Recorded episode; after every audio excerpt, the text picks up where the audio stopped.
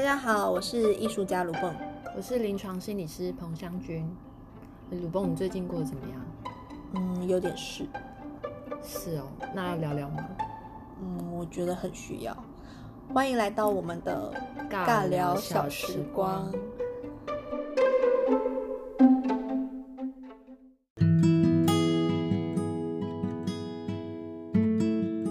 Hello，大家，嗨，大家好。我们今天要来分享那个读书心得。嗯，这节目什么时候变读书会？我好们上进哦！的尬聊都没有话题。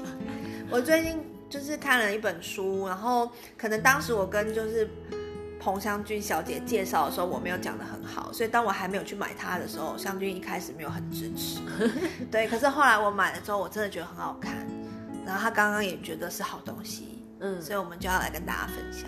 但我就大概翻一下啦，所以你可以介跟大家介绍一下这个。我最近买了一本书，叫做《我想跟你好好说话》，然后它是赖佩霞写的。赖佩霞现在是我的新偶像，不是我吗？你 你也是啦，但我真的好爱赖佩霞，哎我们要！当别人的偶像。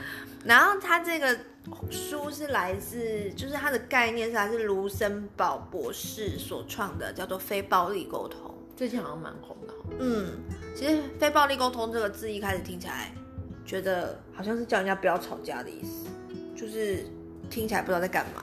可是我看了之后，我很喜欢。嗯，那他在说什么？他在讲就是非暴力沟通有个 SOP，就是说我们常常在沟通的时候，可能是要表达一些需求啊，或者是说要跟对方表达不满，就会讲出一些攻击别人的话。那要怎么样在沟通上面不要攻击别人，但是又可以清楚的达到你的目的？啊，听起来好恐怖、哦。对，但是就是它有四个步骤，叫做观察、感受、需要跟提出请求。什么意思呢？就是呢，我觉得这很难。首先就是，但我最近有在练习，状况不错，自己讲。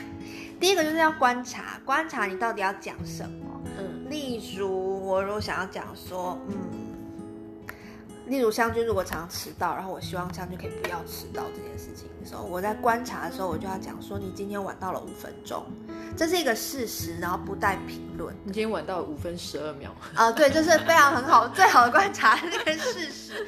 对，他在讲说观察这件事情，就第一个要讲出就是事实，而且是不带个人偏见的哦。他说，连你说你最近常迟到这种都不好，啊，因为嗯长，对，到底是多长？嗯嗯，或者是说，嗯、你没有像以前那样那么准时了，这都是很带个人观点的。嗯哦，可是你今天迟到五分钟，这就是哦五分十二秒，就是这个事实。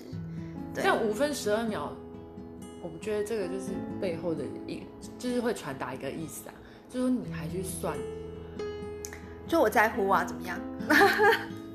对啦，可是他就是可能，或者说你今天晚到了，嗯，哦，你今天没有准时，嗯这些可能都是啊，嗯对，不见得也要，其实蛮困难的哈，就是有的时候你觉得你很客观，说五分十二秒我算的很精准啊，但很客观，但但背后就会蛮伤人传达一个意思，就是说你一分一秒在盯着看他有没有准时到。就像你已经八天没有跟我联络了，类似这种，哎，你有在算 这样。我记得之前我有一个朋友也是很压抑，说，哎，你会去算这些？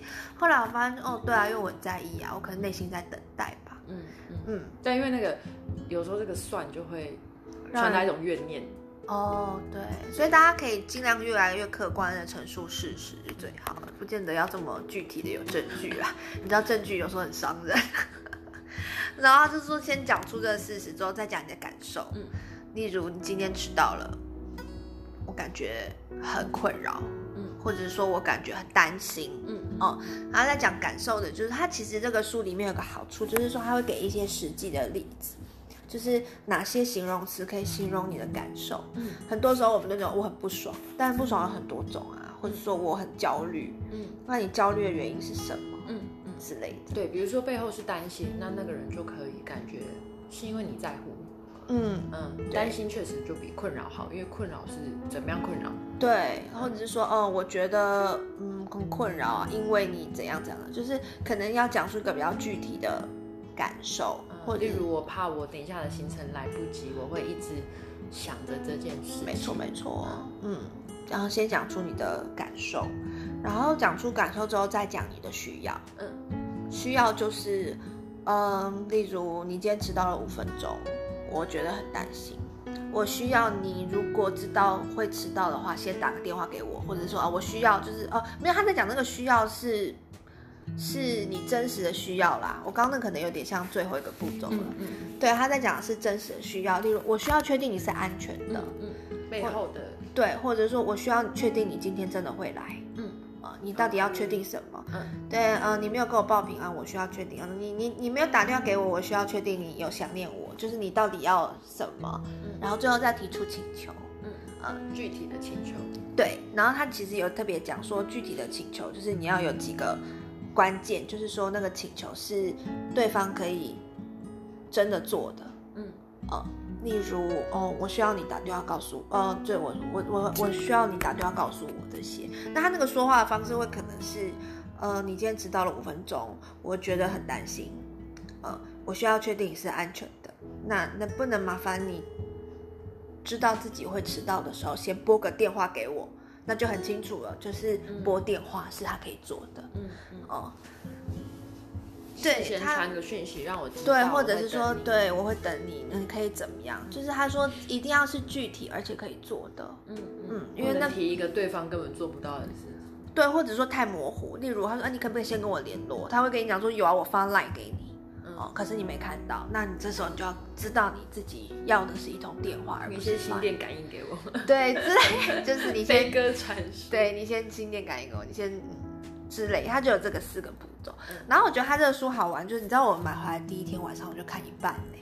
这么强，真的，我真的觉得太投入了，因为他，你知道女，就是我个人觉得人重要是喜欢听一点八卦的，所以它里面都会用她跟她老公相处的例子来说，我就觉得很开心，这样很很容易懂。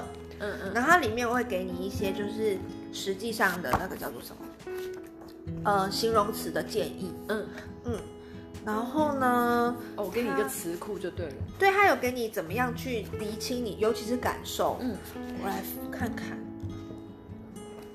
像他就说，当你的需要有被满足的时候，你也可以告诉对方，就是这个非暴力沟通，不是每次都是讲不开心的事情。嗯嗯，像嗯，你今天早上送了，你今天早上帮我倒了一杯水，然后我感觉怎样呢？很幸福，还是有爱的、温柔的吗？还是感觉有被鼓励到？就是要有一些比较精准的形容词，或者是我觉得很感动。嗯嗯，这件事情其实蛮需要的，就是列出来。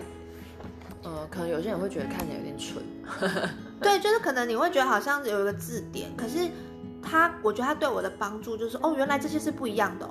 嗯哦，不然我们可能就讲说，哦，我很开心。嗯，嗯，你可是那个开心是，或者有的时候你根本没有办法，就是很多时候我们是没有办法辨识自己的情绪的。对，所以他会提供一些选项，就是说，哦，我觉得有充电的感觉，或者觉得有被爱的感觉这样嗯子。然后，嗯，再说，哦，我我需要，对我需要你对我表下一些关心啊，所以你可不可以以后就是常常倒水给我喝，类似这样子。嗯，一天喝两千 CC。我下次给我吃。然后他也有，就是当你的需求没有被满足的时候，就是像那种担心、害怕、恼怒啊、反感啊、困惑啊这些，它有分类耶，还不错。嗯，它有分类，然后它每一个害怕下面还有跟你分很多种嗯害怕的层次。嗯你是就是有怀疑的害怕，还是真的是呃被东西吓到的害怕，嗯还是有不祥的预感，还是会担心，然后怎么？然后你生气的时候，你是不安的生气，还是焦虑的生气，还是暴怒这样？嗯，而且很多时候对，呃，对很多人来讲，每一个人去叙述自己情绪的能力其实是不同的，而且我们其实不太习惯这件事，尤其在我们的文化底下，所以他帮你去列出这些东西，其实你就可以去一个一个 check，说这个是不是我。那你就会学到一个表达方式，因为很多时候，当我们不了解自己的情绪感受的时候，有可能你就像是一个小孩一样，嗯，小孩肚子饿也哭，想睡觉也哭，对，那你到底要干嘛？对，然后你就会对方就会不容易去区辨，那有可能你是担心你就生气，嗯有可能是难过你也生气，嗯，那对方就会感到很困惑，说怎么办？我惹怒你了，其实他不是惹怒你，他其实你其实就是担心他。哎、真的，你知道我男朋友以前跟我讲过，他说车子坏掉发出一点声音呢、就我们就知道他怎么了。但女生就是一直不断的 complain，我都不知道你怎么了。对，但背后它有可能是充满各式各样的情绪，嗯，但最后出来就是 complain。然后他在，而且我觉得这个就是这本书给我一个很大的帮助，嗯就是我才发现，你知道它这些是感受的字嘛？但感受其实在非暴力沟通四个 SOP，就是观察、感受、需求跟请求，它是第二阶段。可是这些字我常常都第一句话就拿出来用，哦，所以后面你就没有办法沟通。例如，我觉得你都不关心我，死了，嗯，大家就来吵架吧。哦，哦，你说他还不知道发生什么事情，对，就是常常我可能是先用这样子的语言去，而且我觉得你都不关心我，那比较批判，那是我的感觉。嗯嗯，对嗯而且他就是鼓励你陈述一个事实之后，然后针对这个事实去表达你的感受。哎，而且我觉得你都不关心我，其实不是感受，哎，它是一个责备的语气，对你都不关心我，你的感受是什么？不被关心啊，不被关心会有什么感觉？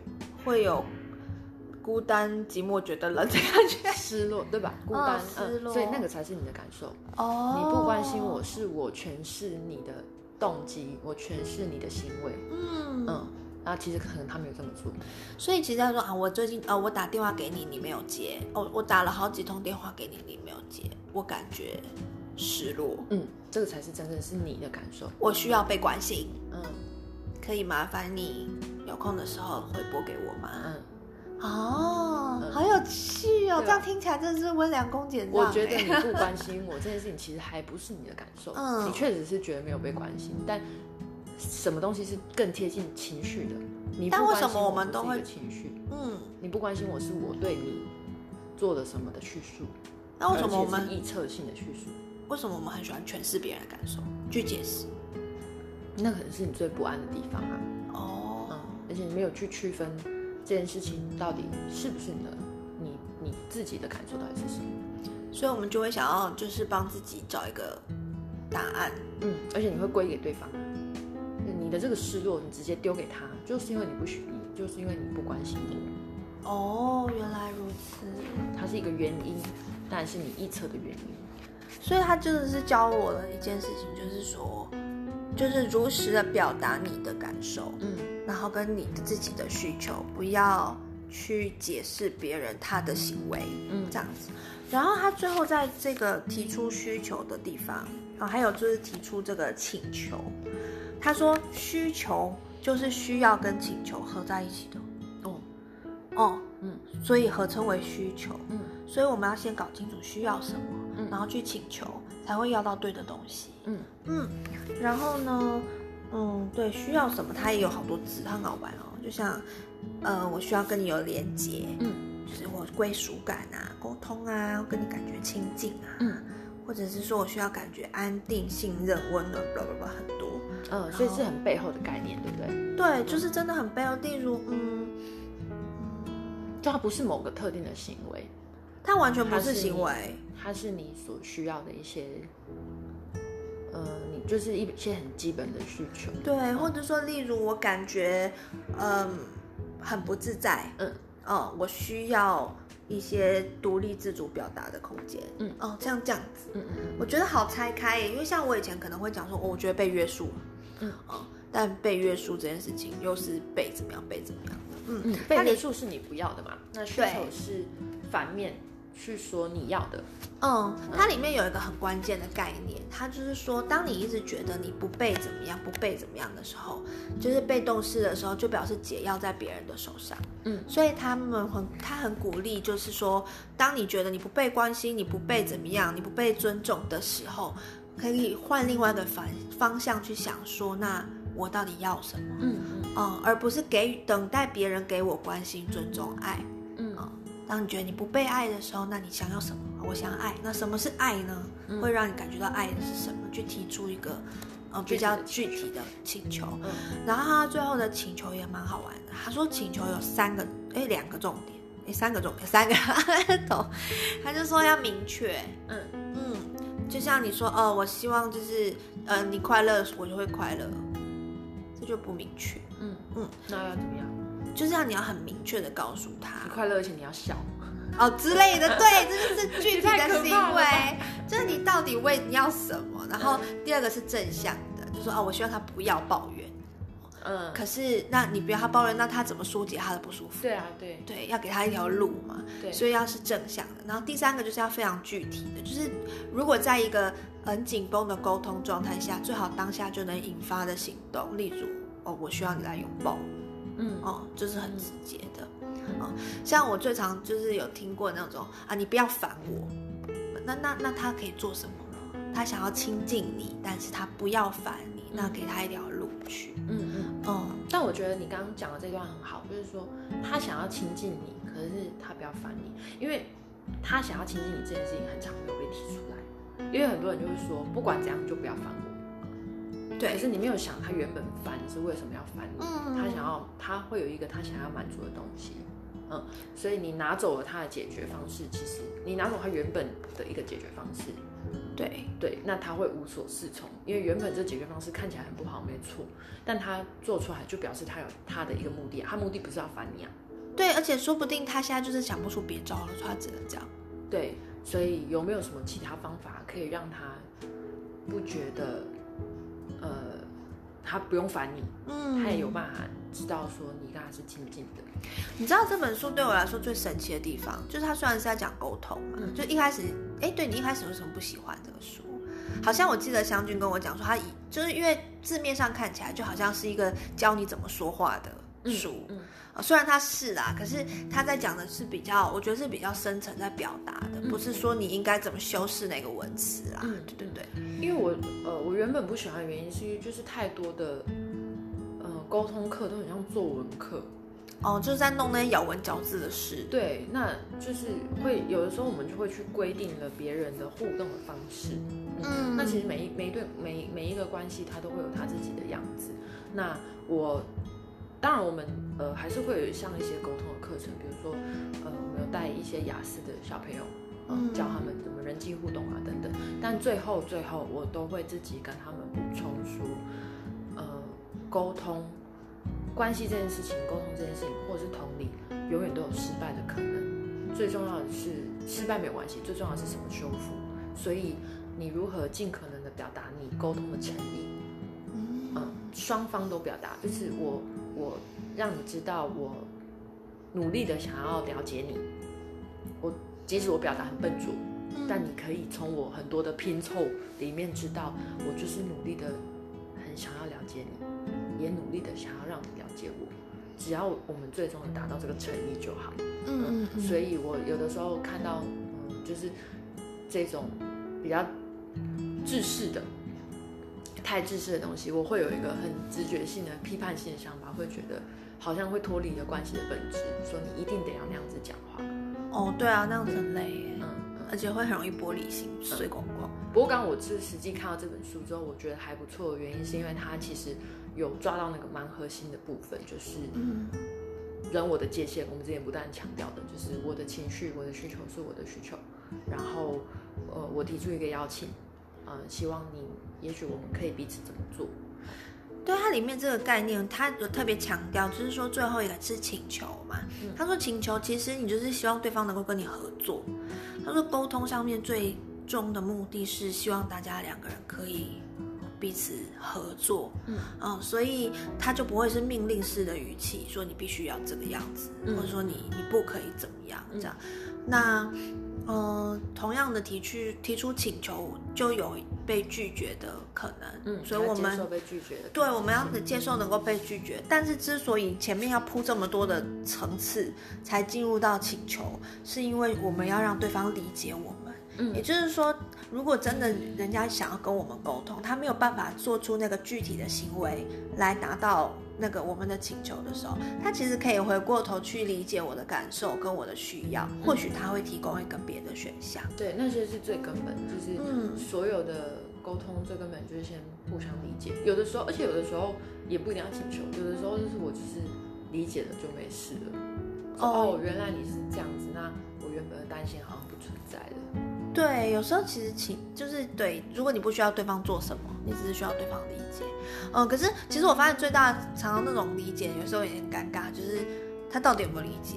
嗯你需要确认嘛？就像我最常碰到就是已读不回嘛，已读不回，那他到底有没有有没有读进去？我需要确认。所以后来我可能就会直接跟对方说，如果你看过，但是你当下没有空回我，那你就随便发个贴图，呃，或者是说你可能晚一点的时候再我们再讨论这样子。嗯，对他，如果我们需要对方去，我觉得已读不回是一个很有趣的事情，就已是读不回是所有现代人的焦虑啊。对，但是你需要对方回，你要告诉他啊。嗯或许他看过之后，他根本不觉得，就是你整段话里面也没有提出任何的问题，然后没有，或者说有问题，但是没有急迫性，嗯那他可能看完他就没有回啊。他就觉得让你知道，反正有已读嘛，我就是让你知道我有看到。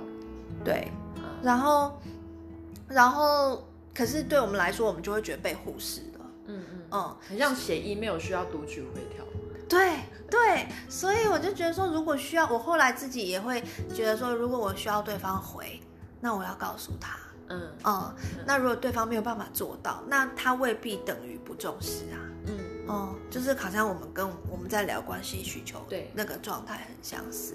然后他，其实我觉得他好玩的，就是这本书让我觉得好玩的地方，就是他明明就是教说话表达的书，可是我好像因为知道了这个表达的方式，然后我也开始读懂别人的话。嗯，嗯，怎么做到的？读懂别人吗？因为我就会去看他的需，他的他为什么要做这些？嗯哦，像是他里面就会举一些他跟他先生相处的例子嘛。他说她在忙，然后她老公就在旁边飘来飘去啊，像叫他喝水啊，像叫他干嘛这样子。她其实觉得对她其实觉得很烦，嗯她很想叫她老公就是出去，可是她就会回过头去看她的行为背后要创造的那个连接，是她可能想要亲近他，嗯然后她需要跟他有连接或者是什么，然后赖佩霞就有说她就会，她可能就会接纳一下她老公的那个行为，就不会变得那么。怎么样就不会切得那么清楚，或者是说一直拒绝他，而且你会看到他背后善意的那个动机。对对，因为他看到善意的动机，所以他就能够体谅他先生的行为。但如果他当下真的真的很忙，他就会跟他先生请求说：“你给我，你我们可不可以五分钟先不要有连接之类的？”嗯嗯，对，那我觉得这些真的都蛮好的，他可以帮助我一些沟通上的问题。可是我有一个疑惑啦，因为我那天看了他的影片工作坊，嗯然后他有说，很多时候我们可以读懂别人的讯息，就未必一定要逼别人说出口。嗯就是他的所有的话或者是行为都已经透露出一个他不想理你的讯息了，你就不要一直逼他说出口了，说他不要跟你分开或什么。可是这对我来说很混淆就是我们常都说沟通要确认，要确认，对，那我们不确认吗？我觉得那个他他我我是说，我觉得他讲的这个东西不是不好，是前提我必须要对自己有充分的认识，嗯。对整个沟通的状态，对这个人都要有一个，我觉得要达到某个境界，你才可以不确认、欸、嗯，我觉得确认有的时候是很需要的，因为很常会有误会。嗯所以呃，比如说你在治疗里面，有的时候会回一些废话，有的时候我回你说嗯啊这种吗？呃，不一定，有的时候我讲说哦，所以你刚刚说什么什么，就 summary 那一段根本就是他讲过的，或者是就是、哎、就让我听起来你很难过，嗯，但有的时候我的个案会跟我说，也不是难过，那个就是好，那这个确认会有一个好处是，呃，让对方知道你有听懂什么，嗯。那也有机会修正，啊，那彼此会更贴近。可是我觉得，呃，但是如果把这个确认无限上纲到什么东西你都要确认，背后会，尤其在亲密关系里面会混杂你的不安，就是嗯。有的时候他就是呃做的很明显，嗯，然后你就得要说，你说你是不是爱我？你说你是不是就是喜很喜欢我？嗯嗯，就是你心里有一个不安，你得听到他讲，你就要听到他亲口说出来，你才觉得这事情完结。嗯即使你，如果你真的没有那么不安，你静下心来，当你的焦虑过去之后，你知道，对啦，他有表达了，只是不是我原本那个方式。嗯哼，嗯，所以有的时候你逼对方，你你你说你一定要确认这件事情，呃，我觉得可以去问自己这件事情，说我为什么要确认？对我哦是不是？其实我冷静下来，其实想一想，他的表达好像真的很清楚了。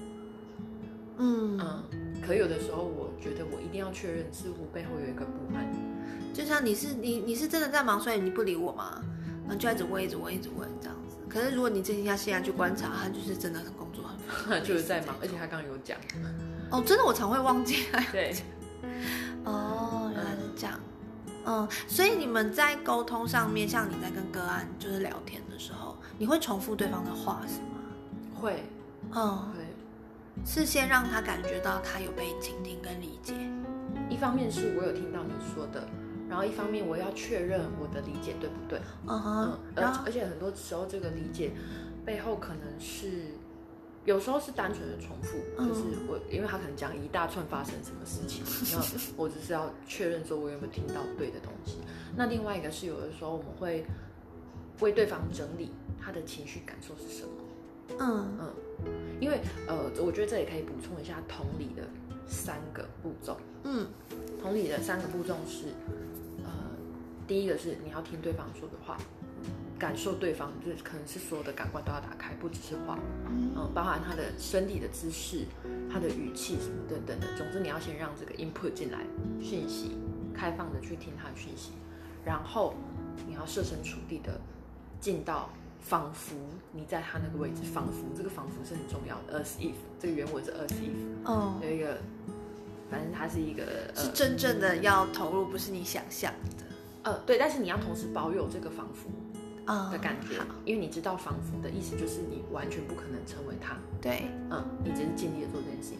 第三个步骤是你去感受他那个状态的感受的时候呢，第三个步骤你要回应让他知道。嗯表达是一个同理必要的步骤。对，因为你之后你要表达，让他知道你的同理对不对？哦，所以我要告诉他，对，告诉他说，而且告诉他有几个层次，一个可能是你就单纯重复他讲的话，他说他很难过，说哦，他说你很难过，你看你很难过，嗯，这可能是很表层的。但另外一个有可能是，有的时候，比如说我会在治疗里面。当我在听个案说的话说，我脑中会浮现一个意象，什么东西？一个一个画面，一个意象，可能是一个比喻，我可能也会回馈让他知道。嗯，比如说，哦，这些东西一直藏在你的心里，然后都没有办法被说出来，他就一直在一个很黑暗、很潮湿的角落。哦呀，你们讲话很浪漫呢，但那个潮湿可能不是他所说出来的。对，但是但我突然间感觉，我突然间在跟他共感的过程中，我可能有一个这个意象，嗯，它不是一个实际的，就他或者是很多时候都是比喻式的，然后有的时候说出来的时候，跟他会说，对对，嗯，啊，有时候可能也不对，对，没有关系，但那个东西就是说我跟他一起在那个模糊的状态里面，然后我去对我的我自己的感觉做一个叙述哦，然后我对我。的那个共感做一个叙述之后，那个东西有可能会贴近他。对，那这个有一个好处是，对于很多个案来说，他们可能会，呃，他们可能会原本不知道自己是什么感觉，嗯哼，他被我说出来，所以就是帮助他整理他的感觉，帮助他整理他的感觉。那有的时候是。他不知道他的感觉，有的时候是他不允许他有这个感觉。哦，真的，哎，我想要练习这件事，你知道为什么吗？就是我觉得共感是一个很有趣的，就是说你跟一个臭脸的人在一个空间里，你也会相对的心情不好。嗯嗯。哦，然后像，可是我就觉得说，有些时候就是真的臭脸的人，他可能不知道他。为什么臭脸，或者他不知道他这样事情影响到了对方，然后他也不知道他自己的情绪有多么的烦躁，那这时候我就可以，不管是倾听他，或者是说感觉他的这个不愉快，我可以告诉他嘛，对不对？嗯，就是我觉得你好像要，是我觉得吗？还是就是我感觉好像你是不是压力很大，还是什么什么？是这样吗？是跟他确认，对不对？嗯嗯。哦，或者是我都会问我的哥，我我很，我有一点近乎害怕的程度。会很担心，我会把我的诠释强加在个人身上，尤其是对感受的描述，所以我可能会再多问他，说：“这是你的感觉吗？”嗯哼，所以哦，因为你知道，当我们在诠释别人的感受的时候，很容易会陷入一种，就是其实那是我的感受，或者我在评论他的感受，然后我觉得你脸很臭，嗯，对，而且这个背后可能有一个抱怨的成分在，对，所以那个你让我很不舒服，嗯，对吧？所以有时候我都不知道那个话应该怎么说比较好。是我发现你今天没有笑，嗯，你是不是怎么了？感觉好像心情很不好。嗯嗯，对我后来发现，就是要好好说话这件事情，真的非常非常需要耐心。真的是很难，但是我得说，沟通怕就是一件很难的事情，然后误会会一天到晚发生。嗯，所以我们以前在呃在讲我们在读那个同理的书的时候，他说同理失败是一种必然，就是它一定会发生的，因为这太困难，因为我们本来就不是同一个人啊。所以同理失败没有关系的，你重点就是你要修复它。所以你你可能在试着在关心他，他可能以为你在抱怨。就是，呃，我觉得不必不必所有的一直去一直不停的去检讨说，哦，是不是我这句话应该再怎样重新表达？我跟你讲，没有一句正确的话，就是你再怎么正确，你觉得你就完全照教科书，而且你已经。让自己就是最自在、最沉稳、最平静的状态，因为本来就是两个人的互动嘛。那比如说他就是在一个很不安的状态，他最近就是觉得全世界都是对我有敌意的。嗯，那很多时候你再怎么尽力，你都会有一个尽头。你当然可以尽可能的友善，但你总是会有那么一点的几率你会碰壁，他就是仍然觉得你有敌意。嗯，所以这是没有关系的，就是呃，你可以尽可能做好你。的沟通，但你你你同时也要知道你会有失败的可能性。那失败的时候，如果你真的在乎这个关系，你就尽可能的去修复它。那有也有可能现在时机就不到啊。嗯，我尽可能的表达我对个案的不评价个案的同理，我表达给他。但是他现在就是打不开，他可能下一次就不来啊。对啊，那有的时候你就得知道这要随缘，就是你必须顺其自然，他的时间就是没有到。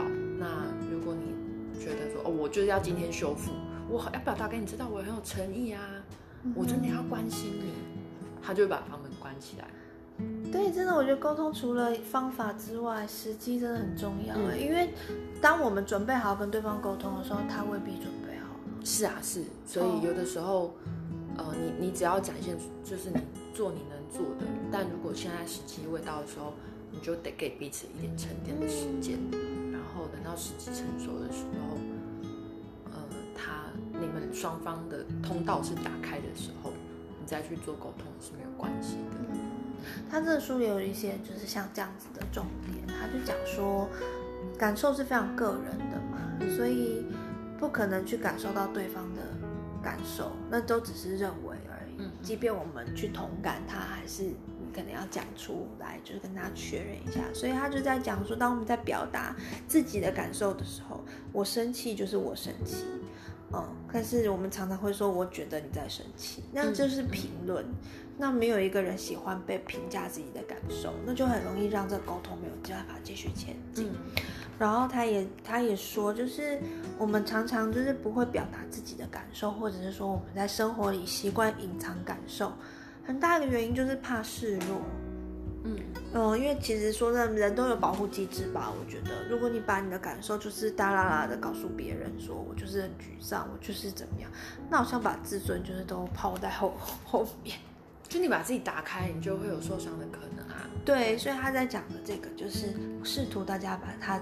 把自己打开一点，嗯，然后就像你在讲的，就是说把门打开，然后也要允许对方说不，嗯，哦，他可以不要走进来，他也可以走进来之后觉得这是不是他想要跟你沟通的内容，而他就还没有准备好。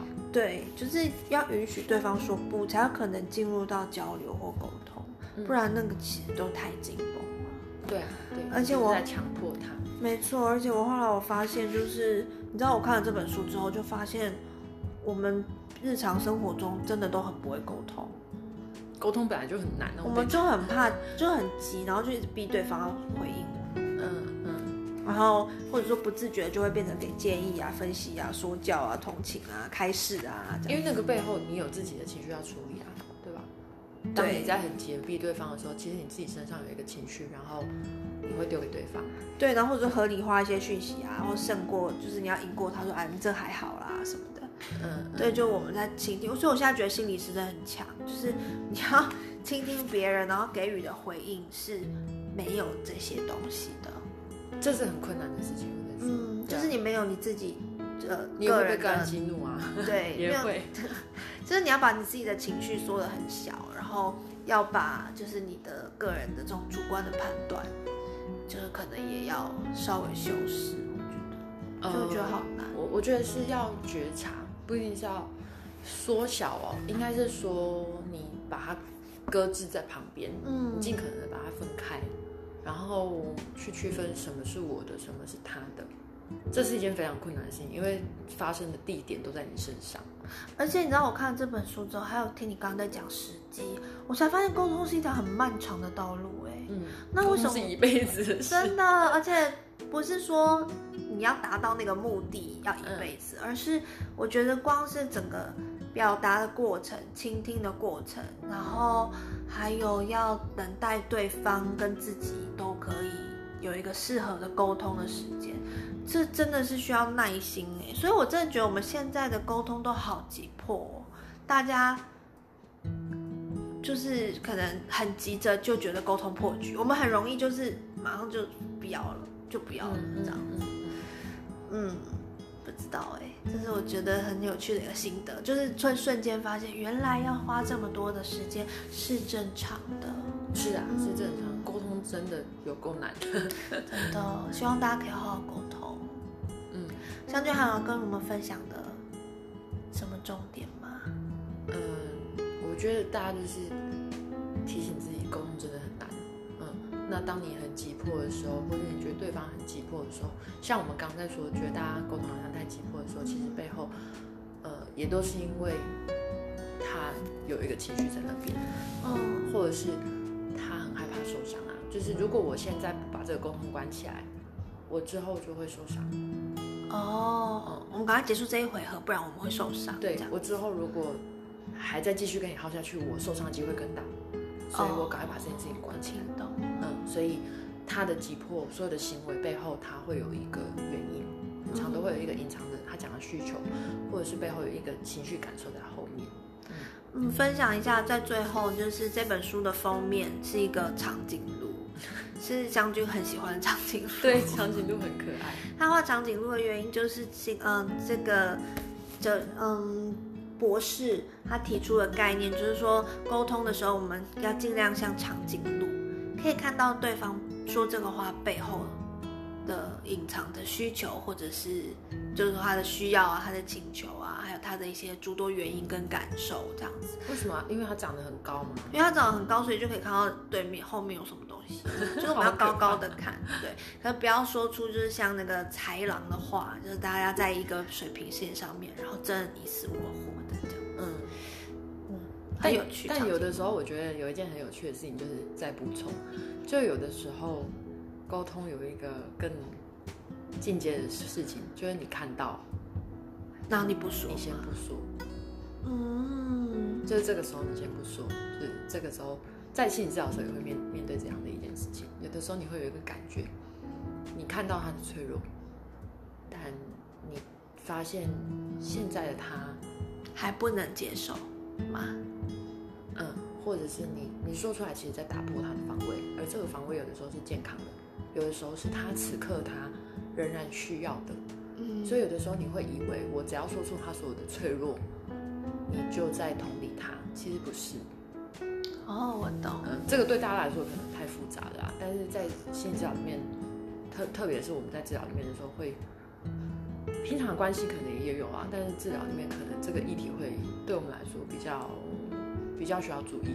这就是你在想的时机，对，就是一个时机，呃，而且这是另外，有时候不说是一种温柔，我觉得，嗯，因为有的时候你知道，嗯、有的时候你在治疗里面，然后心理师动不动就跟你说，我叫你离婚离职，没有啊，我是说，就是他们很常就是会会说很快的，有时候我们太快的切入，病人会走，即使你真的讲到，哦，真的，嗯，所以那是一件很不容易的事情。那有的时候，对方这个时候就需要防卫，而你太快地戳破他，而且你有时候戳破他，说他脆弱的部分，仿佛你站在一个高位，嗯所以这是一个很复杂的事情。嗯，对，我们要一起争，一起变成长颈鹿，胜过于用长颈鹿的姿态去看别人。对，我们不是站在高位，嗯，对，那你可以看见对方背后的需求，然后用你的方式去，有时候不说，它是一种等待同理。嗯，我我不说，我允许允我不说出来，然后我允许你存在。嗯我不我不一定要刻意点破你在防卫，我知道你此刻你需要防卫，呃没关系。嗯哼，嗯，所以当你的另一半有时候不说的时候，就先放过他，也许他放过也许他在允许你的情绪存在，哦也不一定。好，欢迎大家推荐大家，我想跟你好好说话，好，拜拜。拜拜。